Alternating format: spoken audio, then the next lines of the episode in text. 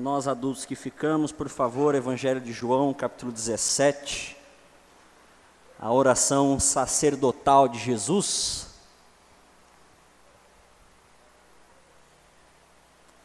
Evangelho de João.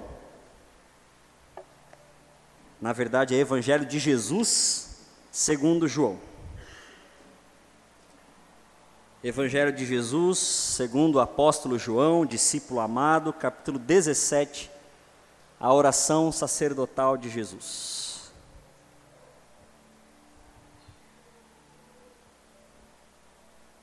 Quando Jesus se percebe indo embora, ele começa umas falas e uns direcionamentos com seus discípulos. A gente já viu isso, né?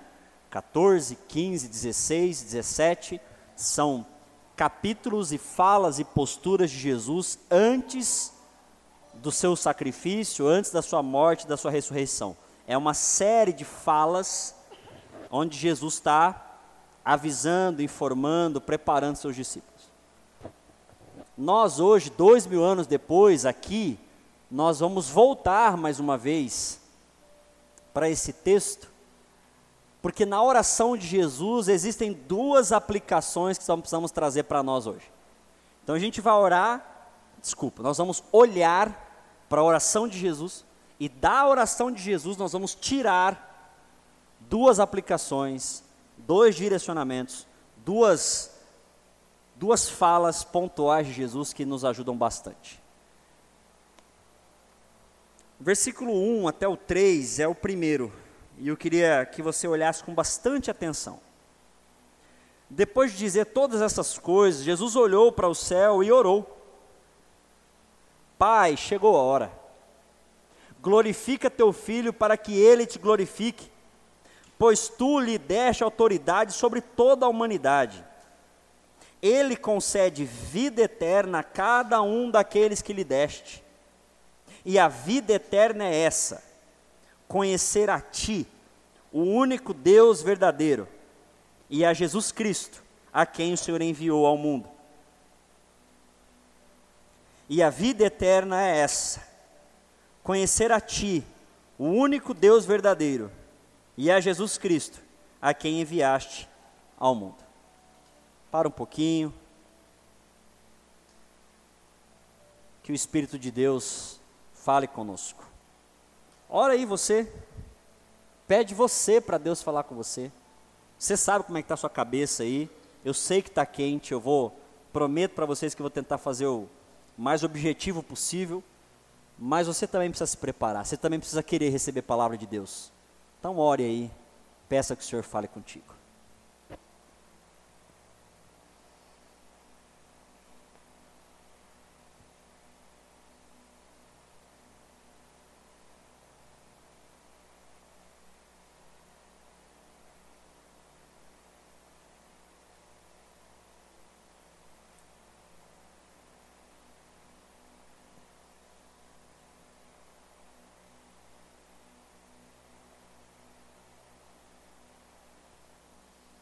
Pois é, Jesus. Só em Ti queremos confiar. Ainda não é assim, mas a gente está pelo menos querendo, olhando para isso. O que é que o Senhor quis dizer, hein?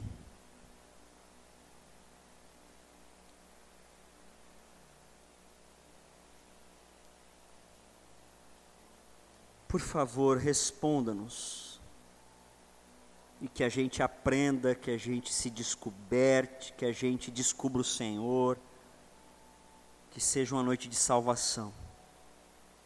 Em nome de Jesus. Amém. Eli, tem alguma coisa em curto, cara? Se você puder dar uma olhada, não sei se é algum instrumento ou os outros microfones, você muta tudo, deixa só o meu, às vezes pode ser o meu também, só para parar com os unidos aqui no meu, no meu ouvidinho. É esse aí. Obrigado. Depois de dizer essas coisas, Jesus olhou para o céu e falou: Pai, chegou a hora. Glorifica o teu filho para que o teu filho te glorifique, pois tu lhe deste autoridade sobre toda a humanidade. É o Senhor que concede vida eterna a cada um que o Senhor deu. E aí chega no versículo 3 que é pivô, gente. Versículo 3, ele é o, o eixo central desse primeiro pedaço aqui. E a vida eterna é essa: conhecer a Ti, o único Deus verdadeiro, e a Jesus Cristo, a quem enviaste ao mundo. O que é vida eterna? Vida eterna não é vida pós-morte. Também é vida pós-morte. Vida eterna não é uma terceira dimensão. Pode ser uma terceira dimensão. Mas o que Jesus está orando e ensinando para os seus discípulos e quer ensinar para mim e para você hoje, que a vida eterna é uma qualidade de dois pontos, e aí tem o critério da qualidade. Então, o que, que é vida eterna? Tem um critério que qualifica a vida como vida eterna. Então, gente, em nome de Jesus, já para nos ajudar e todos nós pisarmos no mesmo chão, a vida eterna não é uma vida pós-morte. Perceba o que o texto está dizendo. A vida eterna, ele podia dizer, a vida eterna é quando a gente morrer, a gente vai para o céu e no céu viveremos com o Senhor. Não foi isso que ele disse. É isso que a gente pensa, mas não foi isso que ele disse. Ele podia dizer que a vida do céu ou a vida eterna é quando eu e você nos convertemos, compramos o nosso terreninho no céu, pagamos em suaves sei lá quantas prestações que dá a nossa vida, né? Mas a gente paga em suaves prestações para um dia morar no céu e aí termos vida eterna. Não é isso que o texto está dizendo. Literalmente não é isso que o texto está dizendo. O texto está dizendo, e, e não é só o texto que está dizendo. Perceba que essa aqui é a oração de Jesus. Lá no meio do, do versículo 1, o apóstolo João abre aspas e ele fala: ó, Jesus orou assim. E Jesus orando fala: E a vida eterna é essa, conhecer a Ti, o único Deus verdadeiro. Eu preciso dizer para vocês, meus irmãos, hoje, que vou fazer algo que há muito tempo não fazia. Hoje eu vou te dar e me dar a oportunidade de se converter. Hoje eu vou fazer apelo. E se você quiser, você vai entregar o seu coração a Deus, para que você o conheça e tenha sua vida eterna hoje. Porque pode ser que, como muitos de nós, nós aceitamos uma religião, a gente aceitou uma doutrina, a gente aceitou participar de um grupo, de uma determinada denominação, que tem as regras X, Y, Z, e nós levantamos a mão, viemos à frente, os mais novinhos talvez não, não sabem o que é isso, mas eu fiz profissão de fé. A gente estudava um catatal de perguntas, vinha aqui na frente, o pastor perguntava: o que é salvação? Salvação é isso. É, o batismo salva? Sim, não. A salvação não sei o quê. A gente ia respondendo para eu ser aceito pelo grupo. Aí o grupo que era vocês falava: não, esse menino aí é bom, pode, pode batizar ele. Aí todo mundo falava: sim, amém, amém, beleza. Aí depois à noite batizava. Então nós chamamos isso de conversão, de, vi, de ir para a vida eterna. Não, isso é participar de um grupo chamado Igreja Batista. Esse é o nosso rito de passagem. Que aqui na vila a gente faz um pouquinho diferente, mas também temos nosso rito de passagem, de entrada. A vida eterna não é isso. Também pode, mas não é isso. A vida eterna é, dois pontos, conhecer a Deus e aí, não é conhecer de forma cognitiva. Cuidado, gente, cuidado, porque eu também já incorri em erro. E, e a benção ou a droga do português complica a gente nisso, porque ele coloca aqui conhecer. Não, conhecer eu conheço. Ou eu conheço Deus. Não é o Deus de Abraão, de Isaac, de Jacó, que a gente pregou esse dia? Não é o Deus de Jesus, eu conheço. Mas não é desse conhecer que o texto está falando. O verbo traduzido para nós aqui, do grego para nós, seria mais. Gente, não é, tá? Mas é mais ou menos uma ideia de experienciar. Não é conhecer no sentido da, das faculdades mentais. Eu conheço Bíblia, conheço garrafa, conheço banco. Eu conheço. Conheço água. Conheço H2O mas quem trabalha com isso sabe separar o H, o 2 e o O. Acho que você, não, nem eu. Eu conheço que a fórmula da água é H2O. Você também, confere? Agora, você já viu lá? Talvez só a Isabela, nem sei se ela, mas fora isso, eu, eu nunca vi lá. Ah, o 2, o A. Eu posso estar falando, não é idiota, pastor, não é assim. Pois é, para você ver o nível do meu conhecimento. Entende? É aquele memezinho que chega para o pai e fala: Sabia, Ronaldo, que seu filho usa H2O? Deixa ele chegar em casa que eu vou dar um pau nele, que ele vai virar homem. Porque a gente quer H2O, ok, eu conheço, mas eu não sei, eu não tive experiência com o negócio. Eu, se você falar, pega o H, pega o 2, pega o O, eu não sei onde enfio. Porque eu sei, mas eu não experienciei. E vou dizer que saber Deus, até o diabo sabe. Saber Deus, demônio sabe. Saber Deus, a gente sabe. Experienciar Deus é outra categoria, é, outro, é outra dinâmica, é outra, outra lógica na cabeça.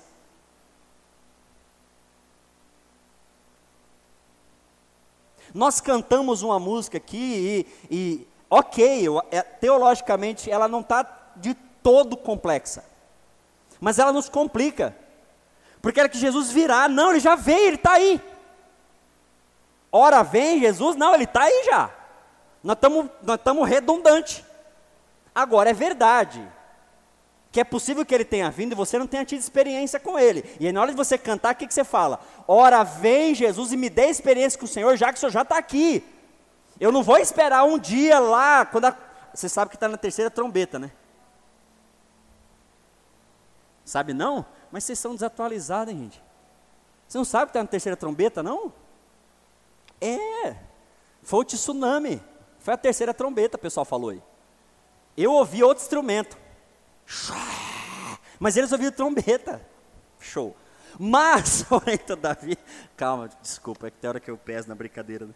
Mas tá bom, deixa eu ver de quando eu estava, tá vendo? Deus castiga, agora esqueci o que eu estava falando. O que, que eu estava falando, gente? Obrigado. Então a gente. Não, peraí, como é que é? Fala de novo? Se eu entendi o que você falou? Terceira trombeta, não, pô, mas você não me ajudou. O que eu estava falando antes?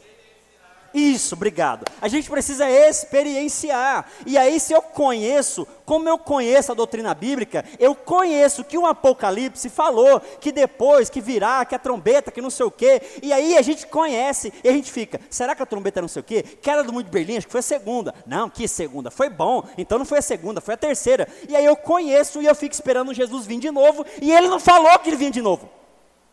Que hora Jesus falou que vinha de novo? Ele falou: Vou enviar para vocês um outro consolador, porque eu vou para o Pai, vocês não vão me ver mais. Vocês leram aqui, gente, a gente estudou isso faz dois capítulos atrás. Não fiquem chateados comigo. Ué, mas espera aí então, pastor. E agora, a gente espera o quê? Você não espera mais nada, porque a vida eterna já está em você, que tem relação com Deus e que Deus já está em você.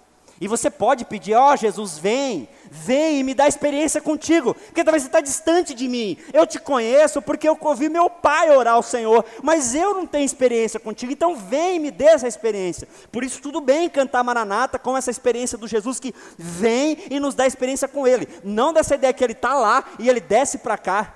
E quando Ele descer, gente, isso são informações que nós vamos criando sem uma estrutura bíblica amarrada. E claro, talvez eu tivesse que dar algumas aulas de EBD para vocês para estar tá falando o que eu estou falando aqui. Mas nem um terço dessa igreja que me ouve aqui vem na EBD. Então, se você ficar confuso, desculpa. O lugar de eu te ensinar direito é na EBD. Aqui eu tenho que ser pau. Então, quem vem vai conseguir ter esse conteúdo. Aí, desculpa, você vai ter que aprender a vir. Mas eu preciso te dizer que quando a gente olha para o contexto bíblico, não tem essa lógica de uma, de uma dessa experiência de que eu vou ter que esperar e quando Jesus vir, aí eu vou ter vida eterna. Não, ele falou: olha, a vida eterna é vocês terem experiências com Deus. Vocês estão vendo a mim? Viu por que eu não estou desesperado? Eu estou chegando na cruz, vocês estão me vendo desesperado? Vocês estão me vendo aqui angustiados, igual vocês estão, Jesus disse para os discípulos. Vocês estão me vendo morder os dentes, comer todos os dedos, vocês estão me vendo em desespero? Não, porque eu já tenho experiência com o Pai, eu e Ele somos um. Aprendam isso, porque essa é a vida eterna. Nem nada no mundo pode tirar de mim a salvação. Nem anjo, nem morte, nem principados, nem, nem nada, nem a maldição da cruz, nem a dor na cruz, nem a faca enfiada, nem o, o vinagre na boca, nada pode me separar de Deus. Essa é a vida eterna. Se você não acreditar assim, tudo tira você da vida eterna. Uma dor de barriga tira você da vida eterna. Um pecado, puf, caiu na vida eterna de novo. Tudo tira a gente, porque a gente fica sobe e desce, sobe e desce, sobe e desce. Isso não é vida e muito menos vida eterna. Então, em nome de Jesus, entrega teu coração a Deus, de tal forma que você tenha sinto gosto na boca dessa vida que extravasa todas as circunstâncias humanas. Porque a vida eterna é aqui, nesse corpinho, que é facultativo à dor, que é balançado, tipo um Manassés que a gente viu aqui, o cara é um bandido, impiedoso. Eu olho para o Manassés e falo, não pode, esse cara não pode ter relação com Deus. Ele teve, o cara convertido, velho. O cara volta para o lugar dele, salvo, não merecia, não fez por merecer mas Deus dá experiência para ele de salvação, porque ele conhece um Deus com gostinho no, na boca. Ele olha para um Deus, ele olha para si e fala: Eu não mereço, Senhor, mas o Senhor preferiu ser essa casa em mim, então já que o Senhor preferiu, vem e me perdoa. E Jesus e Deus vai e cura o Manassés e abençoa o Manassés e devolve Manassés para o reino. E Manassés volta para o mesmo lugar, dessa vez salvo. Manassés nem morreu, mas sentiu na boca o gosto da misericórdia, do perdão, da graça. Você já sentiu na boca o gostinho da misericórdia, do perdão? Você consegue entender que perdão não é coisa que eu consigo te dar? Você consegue entender que perdão não é uma experiência de pele nossa? Que ela sobressai. O perdão de verdade, gente. Perdão divino, tá? Estou falando do perdão supremo, digamos assim, do perdão de Deus sobre nossas vidas. Esse perdão de Deus nas nossas vidas, ele sobressai pele. Ele é uma experiência de dignidade de quem não é digno. Sabe o que é isso? Vida eterna. Nada pode dizer para o Alexandre, para a Carla, para o Ronaldo, que ele é menos do Deus que vive na vida deles, diz que eles são. O que é isso? Vida eterna. O que é a vida eterna então, pastor? Vida eterna é você sentir o gosto, experienciar Deus profundamente na sua existência. Mas, pastor, eu estou envolvido em um monte de pecados. Pois é, envolvido em um monte de pecados, é muito difícil ter essa experiência com Deus. Por isso eu quero te convidar hoje, se converta, sai desse emaranhado de independência sua e traz Deus para aquela experiência, para que em Deus, naquela experiência, você viva a vida eterna, mesmo que você olhe à sua volta e o que você vê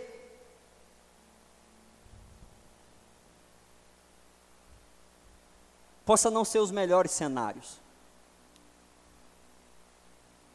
Mas a vida eterna não é sobre melhores cenários, é sobre o que você tem dentro de você. Não tememos a morte, por quê? Porque aprendemos que ainda que morra, o que, que acontece? Isso é vida eterna, gente. Viu como a gente na verdade sabe, mas tem uma outra construção que às vezes nos atrapalha? Vocês estão entendendo como isso complica? O Paulo entendeu também, ainda que eu morra, ainda que o, o mal, ainda que a dor, ainda que tempestade, ainda que potestade, ainda que o demônio, nada pode me separar dessa experiência que eu tenho de ser filho amado de Deus. Jesus fala então, isso é vida eterna. Mas pastor, peraí, e o pós-morte? Continuidade disso em proporções eternas. Nós chamamos na teologia do já e ainda não. Por quê? Porque eu já posso ter experiências de vida eterna. Deus já fala comigo. Deus já me dá experiências com Ele. Ele já intervém em meus sentimentos e me faz sentir filho dele. Mas não de forma plena. Por quê? Porque eu mesmo não consigo me sentir às vezes. Porque tem dia que eu estou mais afastado, eu tropeço, eu tenho dor, eu tenho problemas, eu sou envolvido em corrupção, eu tenho um monte de situações que não me dão a forma plena. Mas e quando vai ter? Aí sim, quando esse plano que nos limita morrer, parar, seremos levados para a presença eterna, direta e sem nenhuma limitação com o Senhor. O que é vida eterna? Conhecer já e experimentar isso de forma eterna com o Pai. O que é vida eterna? Ter o gostinho na boca de ser filho. Tudo bem que aqui nem todo dia eu consigo ter toda essa experiência, mas um dia no céu eu terei o tempo todo e nada vai me atrapalhar. Por isso que no céu nós não nos reconheceremos. É por isso que no céu não vai ter o fulano que mora na Rua de Ouro, na Afonso Pena Celeste, e o outro que mora, não vou nem falar, vou falar a minha, pronto, na Gardênia. Porque se for ter essa qualificação do fulano que mora na Rua de Ouro, na Rua do, do, do Diamante, o que, que eu e você estamos fazendo? Classificando o céu, deixou de ser céu. Vocês concordam? Pensou se lá você encontrar fulano de tal? Claro que tem gente que a gente queria muito encontrar. Mas tem gente que a gente não é muito, não. E aí aquela pessoa que você não está muito afim de encontrar, e você encontrou, até porque você achou que ela não era. Acabou a experiência de céu para você. E quando você olhar e falar, mas Deus, eu conheço fulano. Ó, oh, como que ele está aqui? Aí Deus já dá um pau e fala, quem conhece ele sou eu. Então, para você não tomar um pau de Deus de graça, lá nós não vamos nos reconhecer. Não vai ter classificação do casebre, do templo, do palácio. Pastor, e o galardão? E o galardão? Estou ralando para ter meu galardão no céu. Continue. O que é? Não sei. Lá você vai saber. Uma coisa eu sei: não pode ter hierarquia nem classificação lá. Vai deixar de ser céu. Que eu acho que eu tenho mais galardão que você. Dá licença. Conhecendo um pouquinho a história de uns e outros que eu conheço por aí, brincadeira. Vocês entendem como não funciona isso? Não, eu tenho 18 galardão, falando que tem 17. Hum. Isso não é céu mais. Percebe como a gente vai colocando umas coisinhas aí? Quem botou isso foi Deus? Não, foi nós não. A gente adora uma classificaçãozinha. A gente pira. Então a gente de vez em quando põe. Eu não estou desviando, só para você guardar isso no teu coração. Mas pastor, eu gosto de pensar que quando eu morrer eu vou para o céu, mas você vai, gente. Só não fique achando que vida eterna é só lá, porque isso é uma maldade com você. Só não fique pensando que vida eterna é só depois que. Porque não é. Vocês estão lendo o que eu estou lendo? Vocês estão vendo o que eu estou vendo? A vida eterna é experienciar Deus verdadeiro. E aí, olha que legal o que Jesus está fazendo aqui.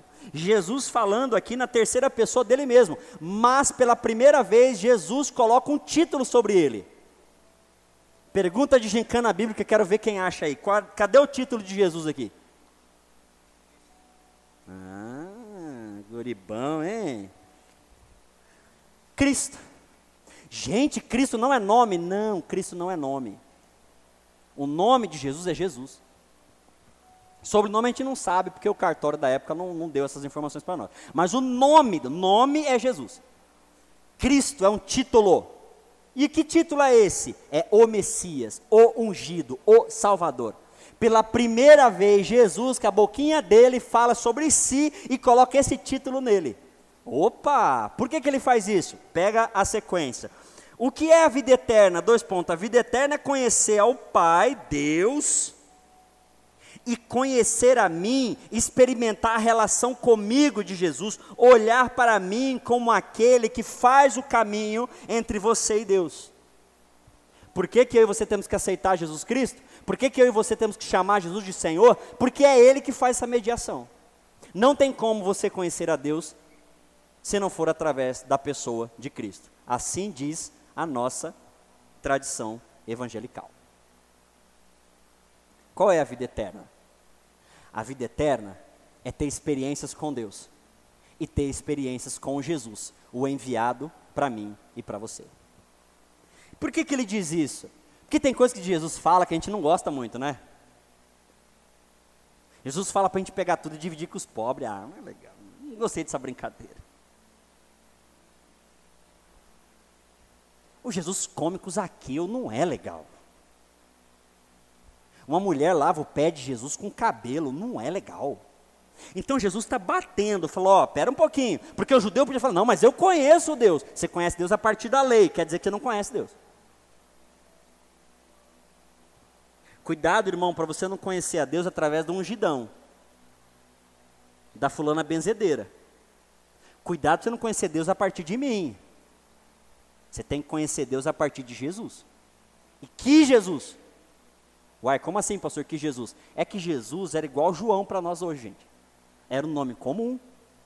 Então não é qualquer Jesus, é Jesus, o Messias o Cristo, aquele que eu olho para ele e falo: esse é o enviado de Deus para salvar a minha vida. Quer ter vida eterna, meu irmão? A sua vida eterna começa hoje. Quando você conseguir que Jesus venha dentro do teu coração e você tem experiência com ele hoje.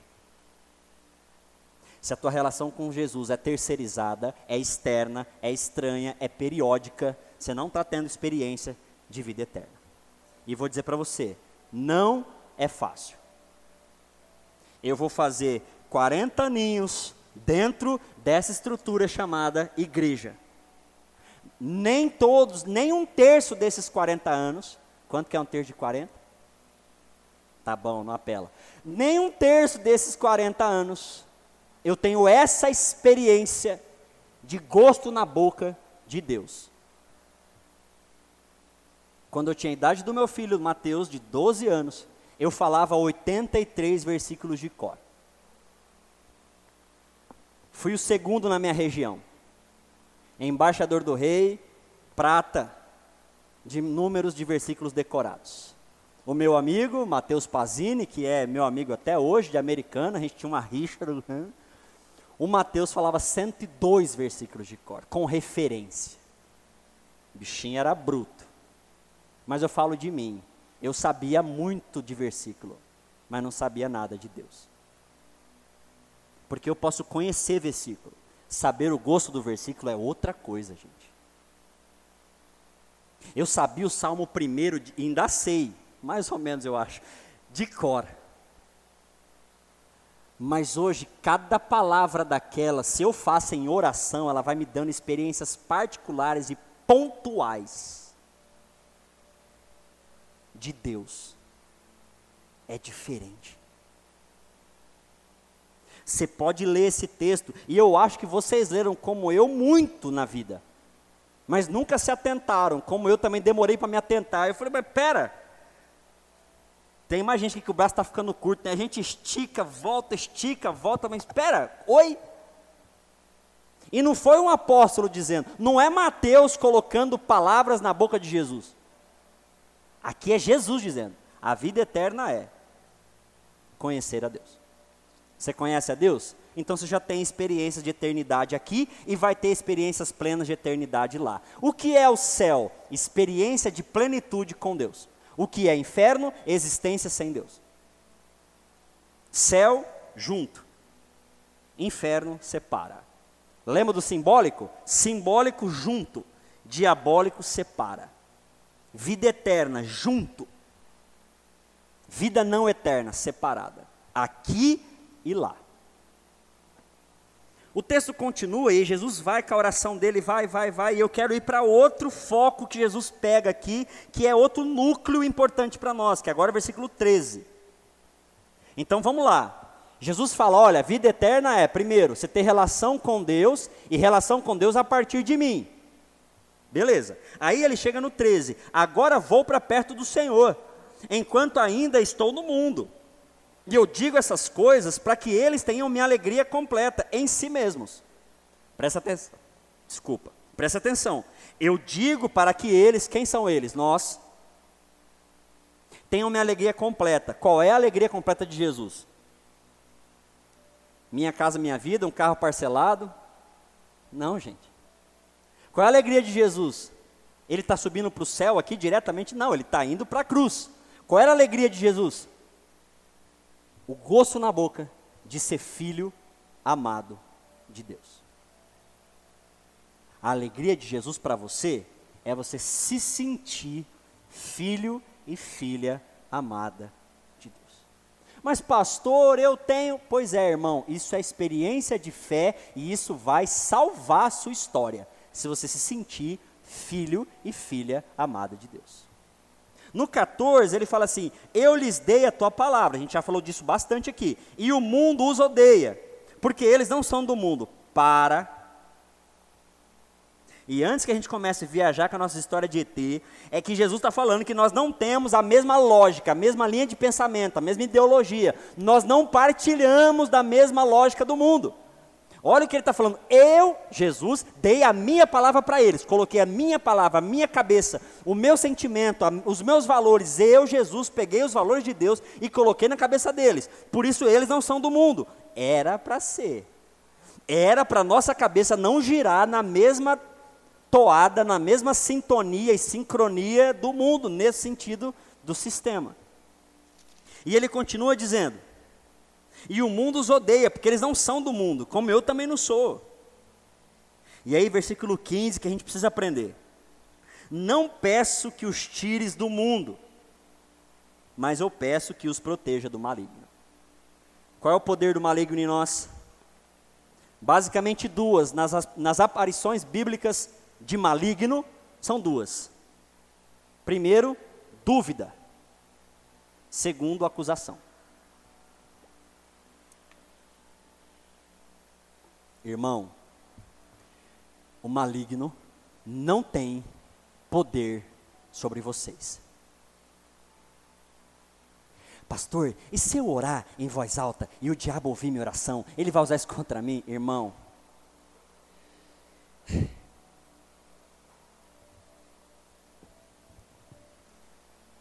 não. O que o diabo pode fazer com você é botar a dúvida na tua cabeça. Será que você é filha, Alessandra? Cá para nós, Jefferson. Você sabe quem você é. Você sabe que você pensa lá no íntimo. Você pode não fazer, mas você sabe. E a gente fica assim: hum, isso. Isso é demônio. que mais, pastor? Acusa, classifica, rotula. Por isso que o Paulo e o próprio Jesus diz: nenhuma condenação há para aqueles que estão em Cristo Jesus. Por quê? Porque o maligno nos ataca classificando, condenando e colocando dúvida. Essas duas coisas, quando entram no nosso coração, ou a gente mesmo toma uma decisão de ser independente, a gente está em pecado, e se eu estou com a dúvida, eu estou com experiência de endemoniado, se eu estou com a acusação, eu estou com experiência de demônio que me separa, que é diabólica de Deus. Qual foi a última vez que, se sentindo condenado, você sentiu Deus? Me conta. Qual foi a última vez que você estava sentado no banco dessa igreja, com culpa, cantando? É, teu amor não falha, e sentiu Deus aí? São antagônicos, não são? Ou você sente culpa, ou você sente presença. O que Jesus queria era nos proteger do maligno. Agora, como que nos protege do maligno? As respostas estão para trás: relação com Deus, ligação e elo de filiação divina entre nós e Ele. Versículo 16: Eles não são do mundo, como eu também não sou. Consagra-os na tua verdade, que é a tua palavra. Quem tra traz a verdade de Deus para o nosso, coração, gente, que a gente estudou duas semanas seguidas aqui? Ah, que bonitinho que vocês são. Isso. Quer dizer que você pode pegar essa palavra aqui sem o Espírito Santo perverter ela.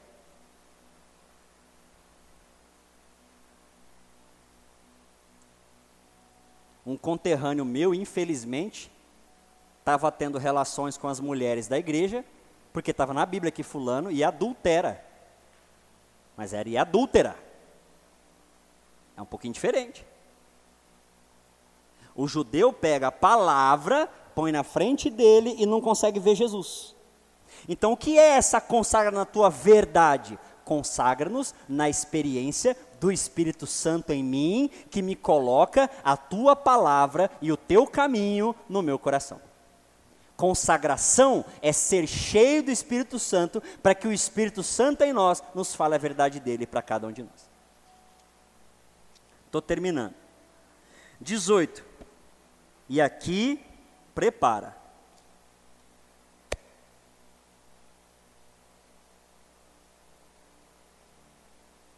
Jesus faz uma comparação aqui que dói um pouquinho, mas que é importante que eu e você entenda. Assim como tu me enviaste ao mundo, eu os envio ao mundo. Viram aí? Ou só está aqui na minha? Vocês estão com a Bíblia aberta, né, Gustavo e Isabela? Coisa feia. Depois fala que eu inventei. Tá aí.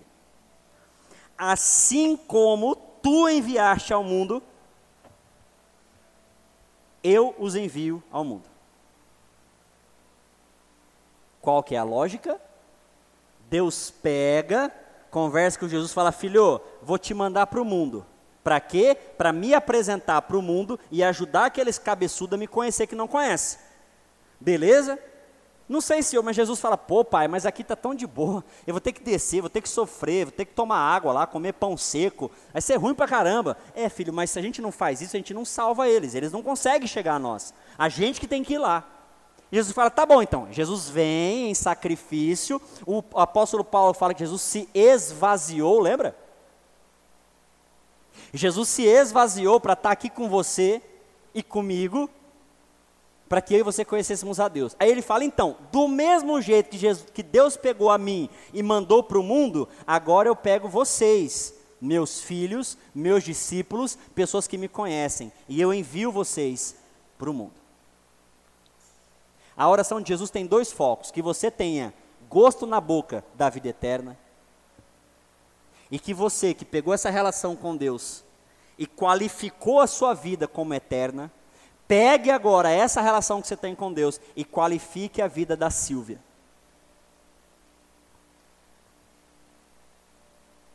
Sabe por que, que a gente se encontra uma vez por semana aqui na igreja? Porque aqui é a mínima parte da nossa vida cristã e da nossa vida com Deus. A vida de vocês com Deus tem que estar tá lá onde vocês estão. E que eu saiba, para onde eu vou amanhã, ninguém daqui vai. Só eu. E eu não vou onde o Jefferson vai amanhã. Eu não vou onde o Rui vai amanhã. Eu não vou falar com as pessoas que o André vai falar amanhã. Eu não tenho contato com as pessoas que a Silvia tem amanhã. Então, quem Deus mandou para lá para aquelas pessoas é a Silvia. Então, que a Silvia tenha essa vida eterna baseada pelo Jesus Cristo, que a Silvia tenha a vida dela qualificada, para onde ela for, ela qualifique a vida do outro com Deus. Igreja Batista Vila Célia, comecem a qualificar a vida das pessoas à sua volta com Deus.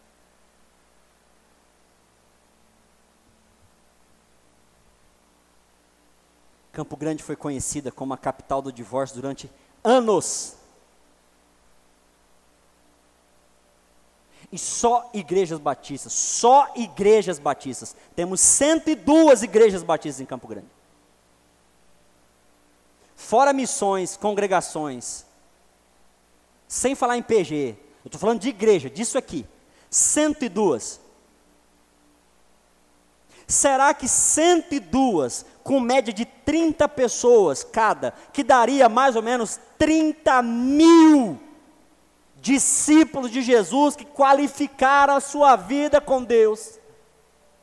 E a partir deles qualificam suas relações com essa vida que receberam. Será que se essas 30 mil pessoas vivessem esse evangelho, nós seríamos a capital do divórcio no Brasil? Será que nós seríamos o quarto estado, o maior índice de suicídio no Brasil? Será que nós teríamos a multiplicação que temos de pessoas morando nas ruas? Será que nós veríamos o número de abusos que nós temos sexuais infantil em Campo Grande? Será que nós teríamos o volume de mulheres apanhadas, estupradas, sofridas aqui em nossa cidade? Será, e eu estou falando só de discípulos de Jesus que participam de igrejas batistas. Só disso. Então nós temos um problema aqui, e é matemático. Ou quem é não tem vida eterna, ou quem é não é. Inclusive eu e você. Porque se na sua vida a vida de Deus é qualificada, quem está à sua volta sente de você o Deus. Por isso, igreja, em nome de Jesus. Eu não estou falando isso para nós entupirmos essa igreja de gente. Não é essa a minha ideia. A minha ideia é que amanhã, aonde você esteja, as pessoas à sua volta sejam abençoadas. Como diz o Filemão, eu acho essa oração fantástica. Acho que eu nunca preguei ela, mas ela é maravilhosa. Nós damos graças a Deus pela presença e a pessoa do Filemão entre nós. É, não foi Filemão que, né, a carta de Filemão era sobre ele, não era dele. Então não confunda. O povo volta estava agradecendo a Deus porque tinha Filemão do lado. Jesus está orando para que por causa de vocês, Campo Grande dê graças a Deus que vocês estão lá. Falei no batalhão sobre suicídio e eu estava dizendo a mesma coisa que eu estou falando aqui. Dizendo, por favor, você pode estar do lado de alguém e por causa de você a vida dela pode ser salva. Só essa semana tivemos uma perda no batalhão do Semió em Campo Grande. E a Valesca, para quem conhece, isso dos midiáticos. Fora, e se eu conversar com o Silvio e outros aqui que trabalham no, no, no, na saúde municipal, tem mais. Só essa semana. Tem gente perto de você desesperada por uma vida que você tem. Eu não estou falando de bens, eu estou falando da sensação de ser filho. Eu estou falando da paz que sai todo entendimento, gente. Eu estou falando no gostinho na boca que Deus dá. Eu encerro trazendo para você esse, esse peso. E eu espero que você não ficou, pastor, eu parei na sua mensagem lá, lá no começo. Sai. Isso não faz diferença. Você quer achar que ele vai voltar? Pode achar. Tem problema, continue achando, orando, torcendo, tem problema não. Fica fazendo conta de quantas trombetas, não problema. Mas se você conseguir qualificar Deus na sua vida e com essa qualificação, qualificar o outro, tá safo, fechou, maravilha, glória a Deus e aleluia.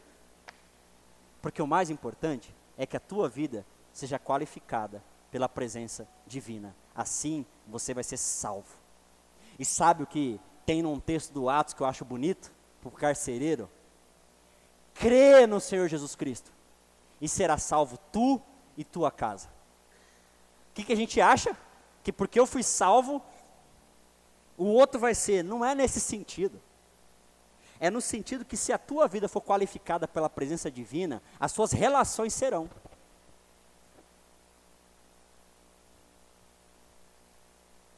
Quantos de nós lidamos com pessoas doentes e a gente quer que ela melhore? Talvez ela não precise melhorar, ela tem você de saudável. Para a tua saúde, salvar ela. Irmão, tira a máscara que você colocou do Covid e sopra a vida de Deus na vida do outro. Por favor, é simples assim. Se você não entendeu o texto como eu entendi, se você não consegue ver, não, mas pastor, mas cadê aonde? Cara, não se preocupa com isso não. Faz o seguinte, Pega Deus, experimenta, bate no liquidificador, toma de vitamina, tem essa experiência com Deus dentro de você e leva para o outro. Fechou, é isso. Mas agora eu preciso te perguntar: você não quer mesmo converter o teu eu para que Jesus seja Senhor da sua vida, de uma vez por todas?